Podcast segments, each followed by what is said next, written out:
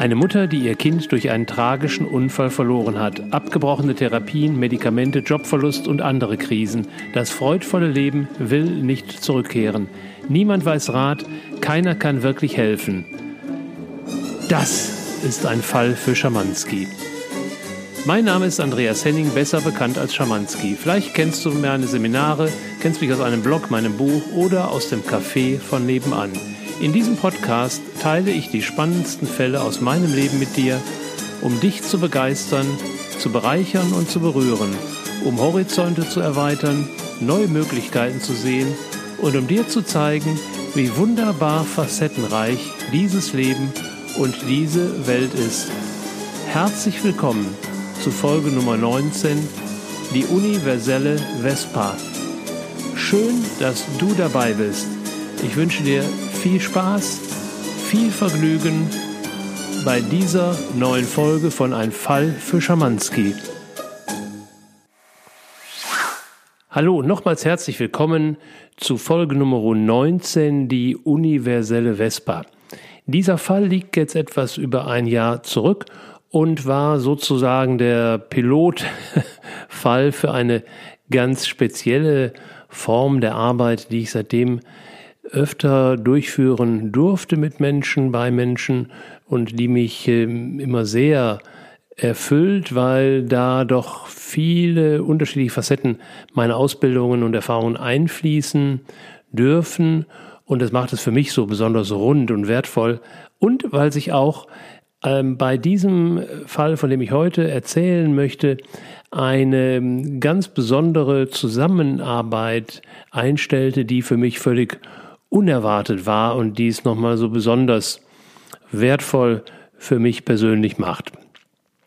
Also es liegt jetzt, wie gesagt, etwas über ein Jahr zurück. Ich war auf einem Workshop und hatte dort von meiner und Marthas Geschichte erzählt, so dass mich in der Pause eine Teilnehmerin ansprach, die ebenfalls äh, ein Kind durch einen Unfall verloren hatte. Das äh, lag, als wir dann ins Gespräch kamen, stellte sich heraus, es lag schon über 15 Jahre zurück, also recht lange. Und ähm, ich war auch anfangs nicht so sicher, worum es geht. Oft ist es eben so, dass ähm, Betroffene dann doch noch ein wenig oder teilweise sogar sehr viel in der Trauerarbeit stecken geblieben sind. Denn, äh, das habe ich an anderer Stelle ja schon berichtet, die Trauer nach einem, nach einem, nach dem Tod eines Angehörigen ähm, ist, ähm, naja, in unserer Kultur halt äh, nicht so üblich, wie, wie ich es brauche als Betroffener. Es, das lässt sich nun mal nicht in, in zwei oder drei Wochen Sonderurlaub bewältigen und ganz kritisch wird es, wenn ein Kind stirbt, weil das ist eben nicht vorgesehen. Und wenn dann noch hinzukommt, dass es ein plötzlicher, unvorhergesehener Tod ist, also durch Unfall, dann ähm, ist das fast nicht händelbar. Und dann braucht es auf jeden Fall einen längeren Zeitraum. Natürlich braucht es keine 15 Jahre. Aber oft ist es dann so, wenn eine Besserung eingetreten ist oder es geht einigermaßen wieder, dann widmet sich der Betroffene wieder dem normalen Leben oder es entsteht so ein Glaubenssatz, naja, so wie früher wird es nie mehr. Also er begnügt sich dann mit deutlich weniger Lebensqualität, als er die hatte und ist damit dann relativ zufrieden. Das ist absolut nicht nötig. dass die, damit dienen wir auch niemandem und schon gar nicht demjenigen, der da verstorben ist, weil er ist nun mal auf dieser Ebene nicht mehr existent und der Seele, der freien Seele, wenn du an diesen Bezugsrahmen glaubst, dienen wir damit erst recht nicht. Also das führt auf jeden Fall dazu, dass ich näher ins Gespräch gegangen bin, weil ich herauskriegen wollte, worum geht es jetzt? Geht es darum, einfach mal ein offenes Ohr zu haben und unter Betroffenen sich auszutauschen, was ich gerne tue, wenn mehr nicht nötig ist oder geht es in dem Fall dann doch darum, therapeutisch zu helfen oder hilft ein klassisches Coaching? Das wollte ich herausbekommen, deswegen habe ich mir dann die Zeit gerne genommen für ein längeres Gespräch. Und in diesem Gespräch stellte sich dann raus, dass eben die Dame, die mich angesprochen hatte, schon vieles unternommen hatte. Dennoch war so das Gesamtbild, was ich bekam, dass das Leben einfach vor 15 Jahren in gewisser Weise auf äh, Sparflamme ging. Also sie hat äh, im Laufe der ersten Jahre den Job verloren, auch nie wieder so einen in der Qualität bekommen, wie sie ihn vorher äh, ausfüllte. Sie hatte mehrere Therapien versucht und äh, alle letztendlich vor einem vor einer umfassenden Heilung oder vor einem umfassenden Ende abgebrochen. Es gab auch mal Jahre mit relativ starken Medikamenten und letztendlich ist auch die Beziehung zu dem Partner zerbrochen, sodass sie doch in einer relativen Vereinsamung inzwischen gelandet war und die meisten Wünsche, die sie so ans Leben noch hatte, tatsächlich inzwischen auch aufgegeben hatte. Was sie angesprochen hatte, war, dass es mir offensichtlich ähm, gut ging, dass ich auf sie eben so einen, fröhlichen Eindruck machte, was sie jetzt natürlich völlig irritierte, weil der Übergang von Martha lag ja zu dem Zeitpunkt erst knapp drei Jahre zurück und das war im Verhältnis zu ihrer Zeitspanne natürlich deutlich weniger. Und deswegen hatte sie sich getraut, mich anzusprechen.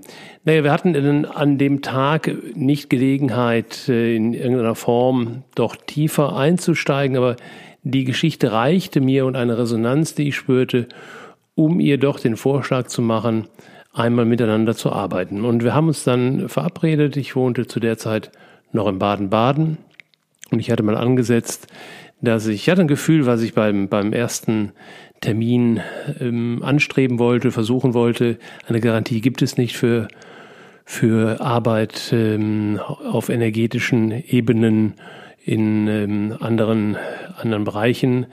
Doch ich war sehr sicher, dass ich da äh, auf jeden Fall ein, ja, ein großes Stück, großes Stück weiterhelfen konnte.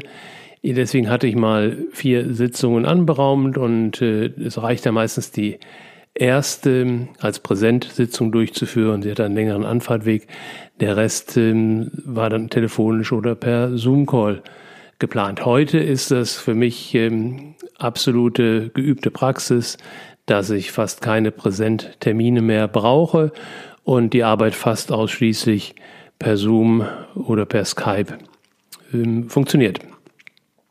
Also es kam ja zu dem, zu dem Treffen und ähm, ich, wir sind ja nochmal tiefer in die Historie eingestiegen, weil mir wichtig ist, bei solchen Gesprächen sicherzustellen, dass der, ich nenne das mal den, der klassische Teil der Trauer, dass der vollzogen ist, dass es also nicht noch sehr frische Elemente gibt, weil wenn die dann während der Arbeit auftauchen, dann lenken sie zu stark die Aufmerksamkeit, die Energie dahin. Also diese Arbeit muss vorher abgeschlossen sein.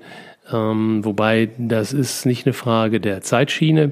Es kann auch sein, dass jemand selbst nach 15 Jahren noch in den Anfängen der Trauer steckt. Das ist dann gedeckelt und es bricht sofort auf, sobald erste emotionale Anker angetickt werden. Deswegen habe ich mir für das Vorgespräch relativ viel Zeit genommen. Wir sind also durch die Jahre gegangen, sprachlich vor dem Tod und äh, auch den Unfall an sich besprochen, was direkt danach war und da war natürlich immer noch ähm, Berührtheit und da kam auch mal ein Tränchen, aber dennoch hatte ich das Gefühl, es ist schon recht, ähm, recht gut verankert.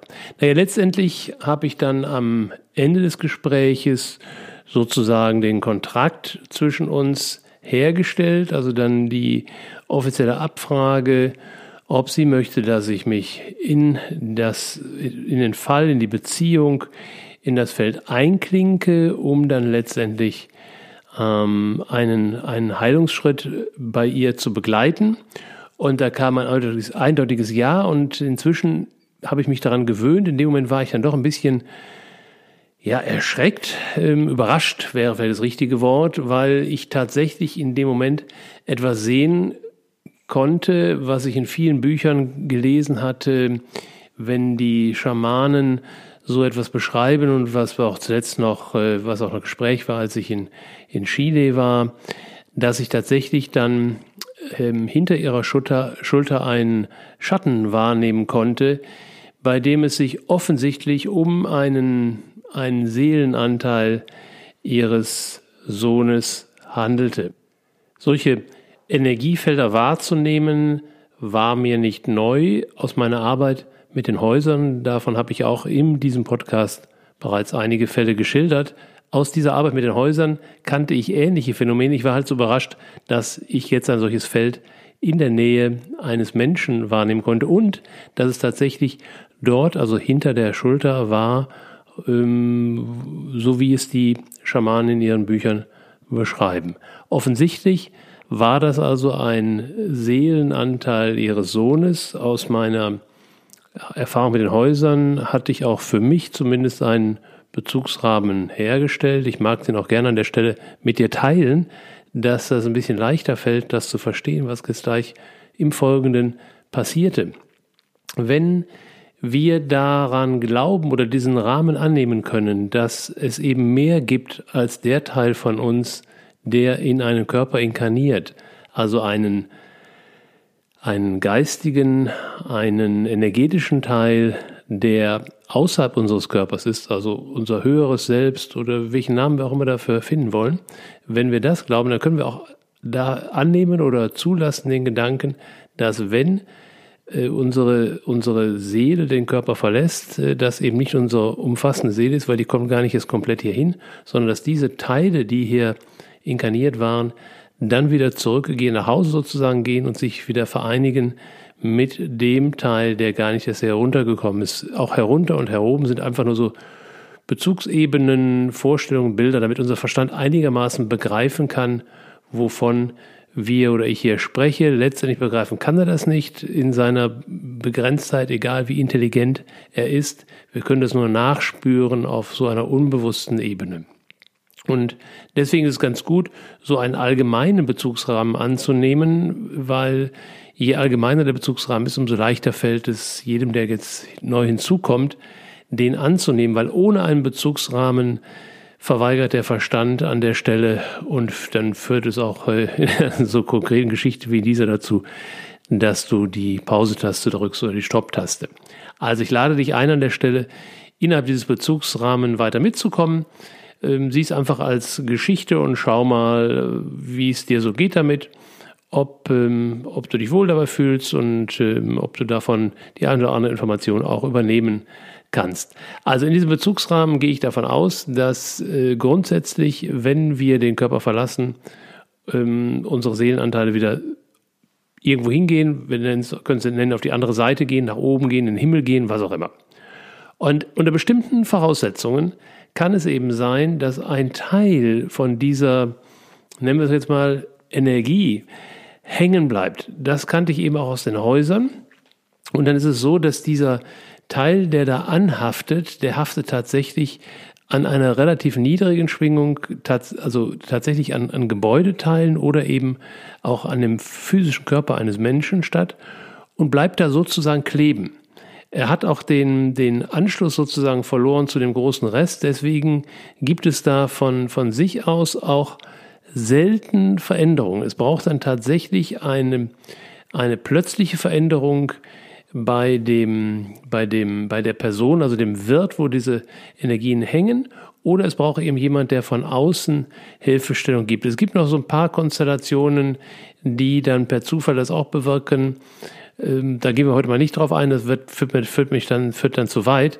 Ich möchte, möchte es dabei belassen, wie es eben sein kann, wenn von außen die Hilfestellung kommt. Und das war ja jetzt das, zu dem ich mich bereit erklärt hatte. Und ich habe dann das Gespräch nochmal weiter vertieft. Ähm, und jetzt beginnt die Arbeit. Und diese Arbeit, die ich dann durchführe, da habe ich so meine eigene Zusammensetzung, meinen eigenen Cocktail sozusagen äh, inzwischen gebildet und äh, gemischt. Und da ist der, der Großteil sind tatsächlich schamanische Methoden, die überliefert sind, die ich mir habe zeigen lassen. Drumherum gepackt habe ich aber das eine oder andere aus meiner, meiner Erfahrung äh, mit, mit anderen Arten von, von Arbeit mit Menschen und eben auch mit, aus meiner Arbeit in den vielen Jahren mit Häusern, wo ich etwas Ähnliches durchführen durfte. Und in diesem in dieser Rezeptur geht es dann darum, dass ich mit der Dame weiterhin mich unterhalte und immer wieder so durch die Zeiten dabei wabbere, nochmal in die Vergangenheit gehe vor dem Unfall und äh, den Unfall an sich und das Gespräch mal weiterführen und in dieser Zeit dann eben auch kläre durch klare Abfragen, ob sie bereit ist, diesen Teil, diese Energie, die in ihrer Aura oder in ihrem feinstofflichen Körper, wie auch immer wir das nennen, das hat auch ein bisschen was damit zu tun, wie viel, wie viel Vorkenntnisse der Betroffene oder die Betroffene mitbringt.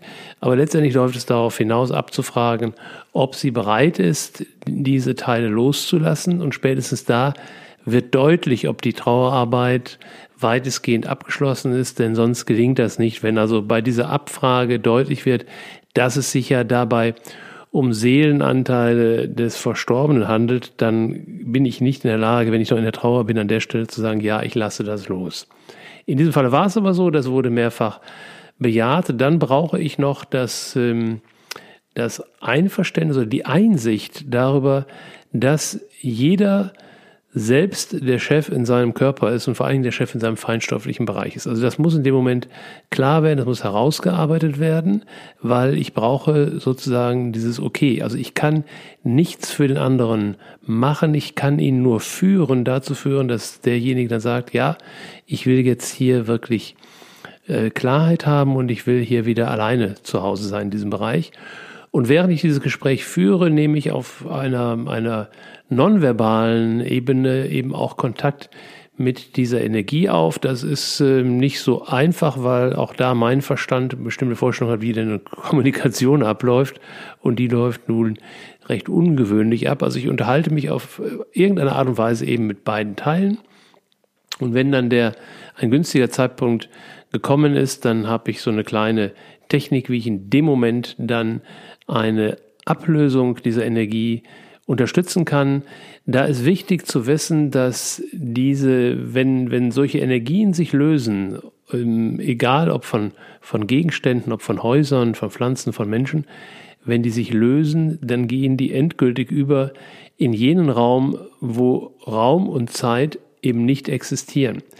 Sie sind hängen geblieben so ein Stück in einem Raum-Zeit-Kontinuum, also hier, wo wir uns bewegen, und in dem Moment der Lösung sind sie sofort, weil eben auf der anderen Ebene keine Zeit existiert, sind sie sofort auch da drüben. Und deswegen braucht diese Arbeit eben eine, eine hohe Konzentration und wird auf einen bestimmten Zeitpunkt geführt und dann dem Moment geschieht's. Und da muss eben dann auch wirklich derjenige, der diese Anhaftung bisher erlebt hat, bereit sein loszulassen und erlebt in der Regel dann auch eine sofortige plötzliche Veränderung. Und auch die muss derjenige natürlich in der Lage sein, überhaupt erstmal anzunehmen.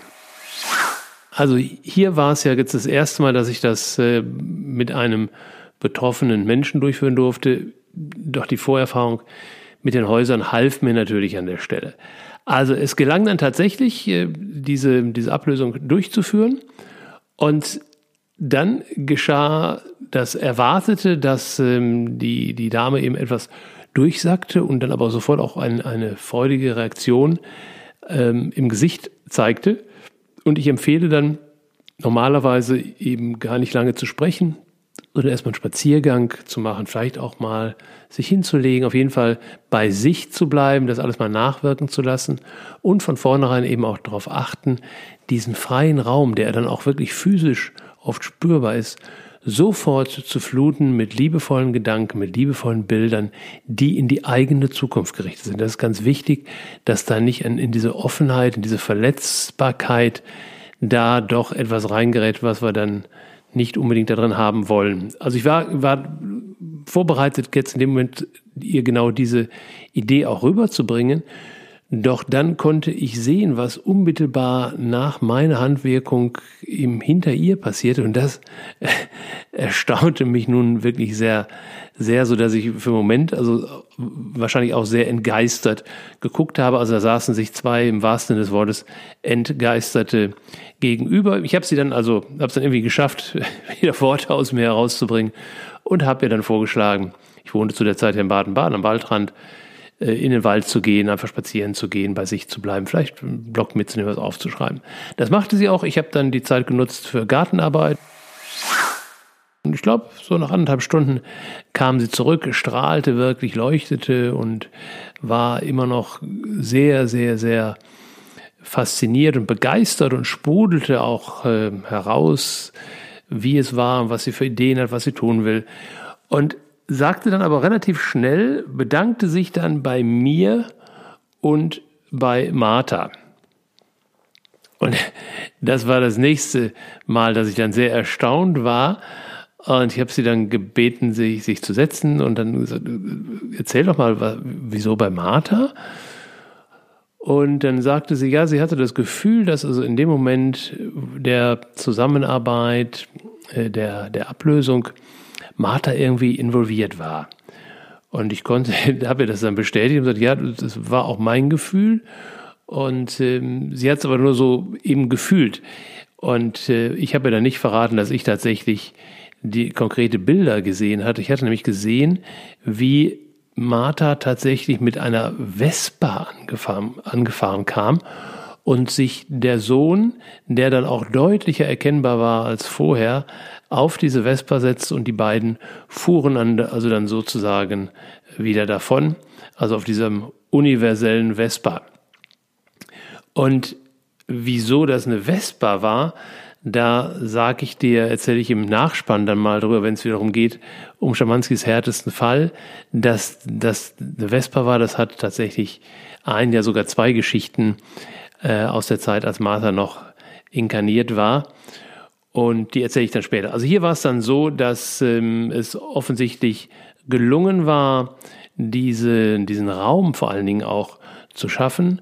Und jetzt kam es natürlich darauf an, diesen Raum wirklich nicht nur in den ein, zwei Stunden spazieren gehen, sondern auch in den nächsten Tagen und Wochen sinnvoll zu fühlen, sinnvoll, im, also mit eigenen Ideen, mit eigenen Zielen, mit eigenem Tun, also da wirklich auch den neuen Weg konkret gehen, nicht nur darüber nachdenken und philosophieren, sondern wirklich gehen.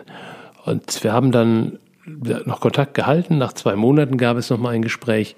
Und das Fantastische war, dass dieser Weg tatsächlich von der Dame eingeschlagen wurde und endete dann mit der Entscheidung, sogar eine Coaching-Ausbildung noch ähm, äh, zu starten, um dann, ob jetzt konkret in der gleichen Art und Weise oder auch anders, sei mal dahingestellt, aber um eben auch anderen Menschen dann zu helfen, andere Menschen zu begleiten, eben auch langfristig zu begleiten. Und das finde ich immer wunderbar, wenn das Leben dann so eine positive Wendung nimmt, dass also derjenige nicht nur sagt, jetzt gönne ich mir mal dies oder jenes oder gehe irgendwelchen Hobbys nach, sondern wenn in den Lebensmittelpunkt dann kommt, Mehrwert in das Leben anderer Menschen zu bringen, eben mehr, mehr, mehr Liebe einfach auch nicht nur zu geben, anderen Menschen zu geben, sondern etwas dazu beizutragen, dass die anderen Menschen von sich aus sich dafür wieder mehr öffnen können und dann natürlich, so ist meine Idee, wiederum sich auch anderen zuwenden können. Also insofern war diese Zusammenarbeit ein, ein Riesenerfolg für alle, für alle Beteiligten. Vor allen Dingen war es eben der Start für eine Zusammenarbeit zwischen Martha und mir, die dann bei den nächsten Fällen oft so war. Also manchmal habe ich alleine diese Arbeit verrichten dürfen, doch nicht selten klingt sich dann Martha tatsächlich in, in, in die Situation ein, wenn es gerade wenn es darum geht, so diesen Übergang auf die andere Ebene, nenne ich das jetzt mal, zu begleiten und damit vielleicht ein bisschen leichter auch äh, für mich zu machen. Diese Seelenanteile, so nenne ich es, die wir da ablösen, die haben keine wirkliche Betroffenheit. Deswegen ist es ja auch so schwierig damit umzugehen, weil sie eben weder ein Eigenleben haben noch einen Verstand ja sowieso nicht und ähm, kein Reaktionsvermögen haben. Es sind einfach Energiefelder, die da pappen. Was ich dir gerne jetzt noch etwas erläutern möchte, ist, wie, wie es denn sein kann, dass ein solcher, ein solcher Seelenanteil es dem Betroffenen das Leben so schwer macht. Denn es kann ja nicht, erstmal nicht sein, es ist, klingt ja paradox, wenn zwei Menschen, die sich geliebt haben, und ich gehe mal davon aus, dass Eltern und Kinder unten, selbst wenn sie sich mal zoffen oder mal nicht verstehen, oder selbst wenn sie getrennt leben, dass unten drunter immer noch ein verbindendes Band der Liebe existiert, was ja auch viele Jahre sich gezeigt hat. Und wie kann es dann sein, dass wenn da so ein Rest noch hier bleibt, der dann so gegen den Betroffenen arbeitet. Das kann eben deshalb sein, weil da kein Verstand mehr drin ist, weil da auch kein Unterbewusstsein mehr drin ist. Es sind einfach Energiefelder so wie Gedankenfelder nur stärker wirkend. Und dieser Teil ist haften geblieben in einer konkreten Situation des Betroffenen. Und wenn sich diese Situation, diese emotionale Situation im Leben wiederholt, dann will dieser Teil an der Stelle verstärken und zwar aus der ursprünglichen Liebe heraus. Wenn jetzt, wenn zum Beispiel in einem tiefen Moment des Schmerzes, des Verlustschmerzes, ein solcher Teil hängen bleibt, dann wird er immer dafür sorgen wollen, dass wenn der Betroffene in einen leichten Schmerz geht, er möglichst tief einsteigt. Also er verstärkt diesen Weg aus, aus der falsch verstandenen, falsch verstanden ist der richtige Begriff, aus der ursprünglich mal antrainierten ähm, Haltung des Liebenden heraus. Wenn derjenige äh, in einer Situation emotional sehr stark betroffen war, wo er diesen, diesen Verlust ähm, sehr intensiv betrauert hat, also wirklich konkret gesagt hat, dass er eben nicht damit umgehen kann, dass da etwas von ihm gegangen ist und in dem Moment ein solcher Teil hängen bleibt, dann wird er bei jeder Gelegenheit, wenn wieder etwas droht, in den Verlust zu gehen, diesen Verlust, diesen endgültigen Verlust herbeiführen. Das zeigt sich eben dann so, und so war es ja in diesem Falle auch, wenn in finanziellen Dingen etwas schief läuft, dann wird das verstärkt, bis es richtig schief läuft. Wenn ein Job droht auseinanderzugehen, also ein Arbeitsverhältnis droht auseinanderzugehen, dann wird das verstärkt, bis es wirklich auseinandergeht. Wenn eine Beziehung kritisch wird, dann verstärkt diese Energie, bis die Beziehung wirklich auseinandergeht. Also es wiederholt sich in allen Bereichen immer entsprechend dem Ursprungsmuster. Und das ist natürlich für einen, für einen rationalen Verstand überhaupt nicht greifbar, zumal ja auch die energetische Situation gar nicht bekannt ist und, und gar nicht greifbar ist. Und weil da eben jegliche Ansatzpunkte fehlen, führt das dann eben dazu, dass es ganz, ganz oft keine Veränderung gibt. Also der Betroffene erleidet immer wieder das gleiche Muster und passt sich dann notgedrungen diesem Muster an. Und das ist eben kein sehr freudvolles Leben. Es gibt, wie gesagt, manche, manchmal Situationen, dass sich so etwas zufällig löst. Oft hilft tatsächlich auch ein abrupter Wechsel des, des Umfeldes, ein Ortswechsel ähm, oder sehr, wenn sehr massiv Freude und Glück durch äußere Veränderungen in das Leben hineinströmen, dann kann das tatsächlich zu einer Ablösung führen. In der Regel führt es aber nur zu einer Dämpfung und diese Energie schläft dann so lange, bis sie wieder Gelegenheit hat äh, zu erwachen. Und ganz, ganz wichtig an der Stelle eben zu sehen, das geschieht aus falsch verstandener, falsch erlernter Haltung der, der Liebe und ist nicht wirklich böse gemeint, ist nicht gegen irgendjemanden gerichtet, sondern es sind einfach verstärkende Energien. So viel zu dem, zu dem allgemeinen Bezugsrahmen.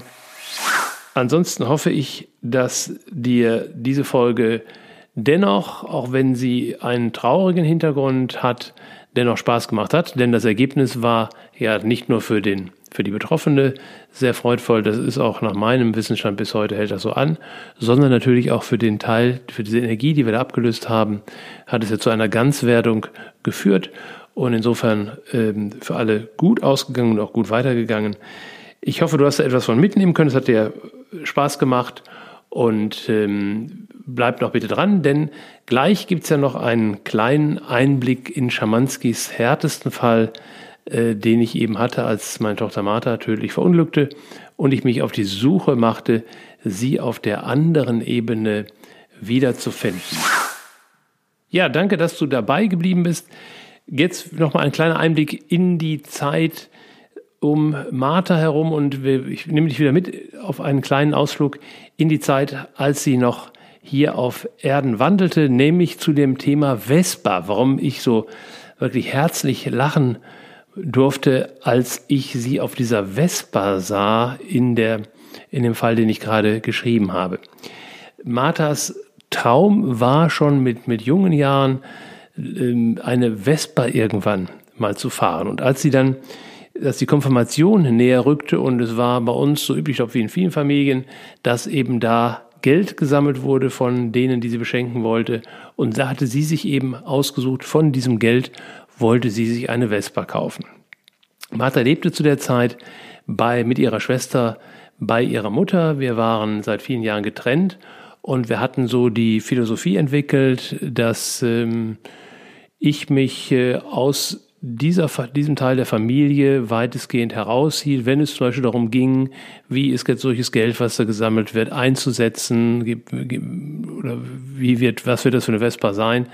Ähm, da habe ich mich dann nur mit eingeklinkt, wenn ich auch gefragt wurde. Und in dem Fall wurde ich nicht gefragt.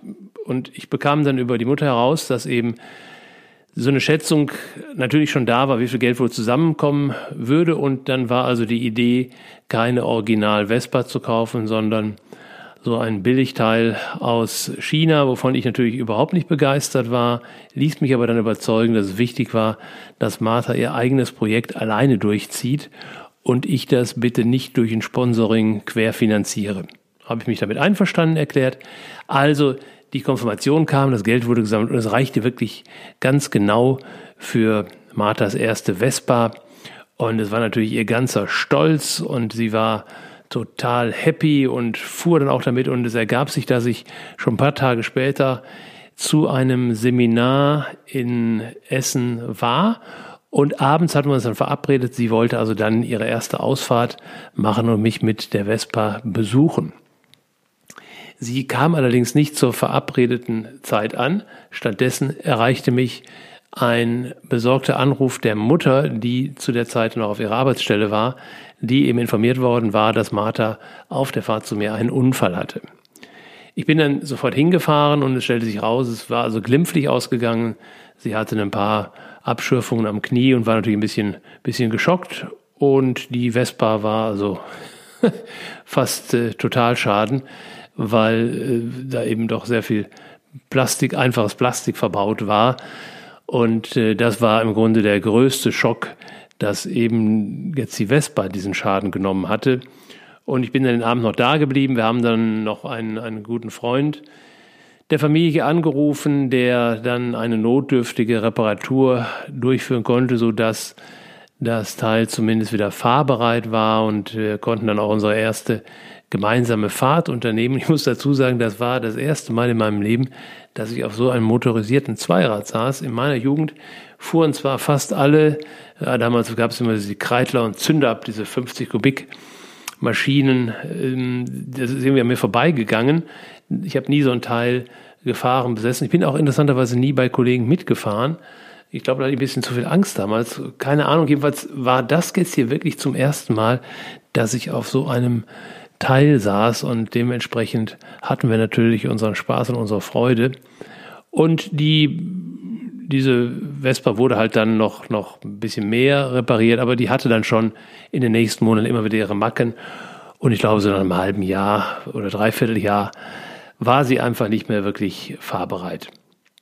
Und es ergab sich dann so, ich glaube, anderthalb Jahre nachdem diese Vespa dann äh, in der Ecke landete, ergab sich, dass ich eine ganz besondere Situation in meinem Geschäft in Baden-Baden hatte. Und das war, ja, war sozusagen Schwerstarbeit, die ich da über ein paar Tage zu vollziehen hatte. Und dann ist es bei mir so, wenn ich sowas anstehen habe, dann verspreche ich mir mal eine Belohnung. Und zu dem Zeitpunkt war bereits besprochen, dass Martha ähm, zu mir ziehen würde für eine Zeit lang, bevor sie dann nach Australien geht.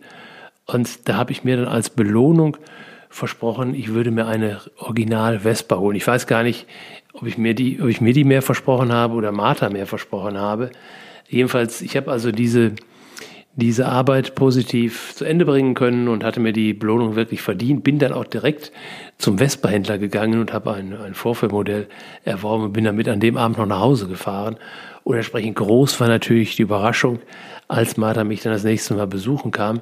Und wir sind dann tatsächlich manche Male noch mit dem, mit dem Dingen zu zweit durch, durch Baden-Baden geknattert und bei den Bergen, die wir da hatten, war es echt witzig, wenn wir dann so mit 25 kmh zu zweit den Berg raufkrabbelten. Also wir hatten wirklich unsere Freude damit.